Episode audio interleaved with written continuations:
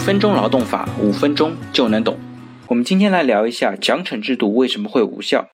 一家公司的一名员工因为打架斗殴，被公司以严重违反公司规章制度为由辞退了。结果那个员工不服，把公司给告了，主张公司违法解除劳动合同，要求公司承担违法责任。公司很是惊讶，因为公司有监控，当时员工打架的行为在监控里看得一清二楚。员工居然还去主张公司违法解除，这让人感到非常奇怪。后来在庭审当中，员工并不否认打架的事实，但是他主张公司的处理没有制度依据，因为他不知道公司有什么制度。好在那家公司将事先的奖惩制度以及员工入职培训的记录提交了仲裁庭作为证据，以证明员工知晓公司的相关制度。可是员工却主张，他入职的时候确实接受了有关制度的培训。但是在这些制度里边，并没有奖惩制度。公司提供的证据不足以证明他知晓公司的奖惩制度。原来，在公司提交的培训记录上面，清楚地记录着该员工参加过入职培训，他在上面也有签字。但是在记录上面，对于规章制度的培训却只有这么一条：下午一点到两点，劳动人事制度培训，培训人某某某。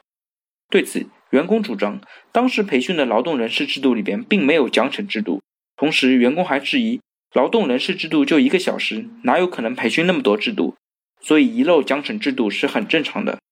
而公司却主张，奖惩制度是公司最重要的劳动人事制度之一，当时作为最主要的内容进行培训。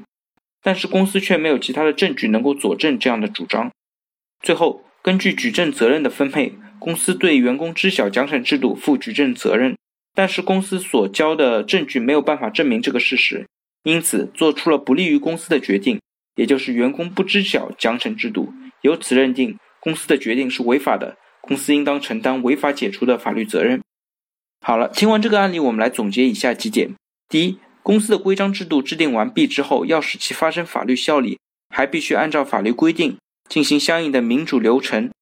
让员工参与讨论，与工会或者员工代表协商，向员工公示等等。二。劳动合同法第四条规定，用人单位应当依法建立和完善劳动规章制度，保障劳动者享有劳动权利、履行劳动义务。用人单位在制定、修改和决定相关劳动报酬、工作时间、休息休假、劳动安全卫生、保险福利、职工培训、劳动纪律以及劳动定额管理等直接涉及员工切身利益的规章制度或者重大事项的时候，应当经由职工代表大会或者全体职工讨论，提出方案和意见。与工会或者职工代表平等协商确定，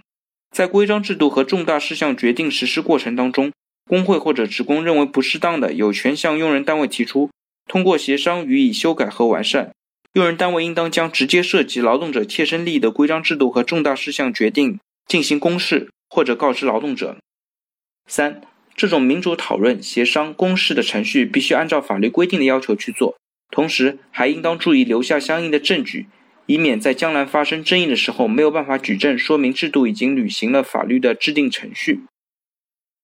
好了，大家如果对我今天的话题有任何的问题或者建议，非常欢迎在我的音频下方留言，也非常欢迎将我的音频转发给任何有需要的朋友，也许真的可以帮助到他。那我们下一期再见。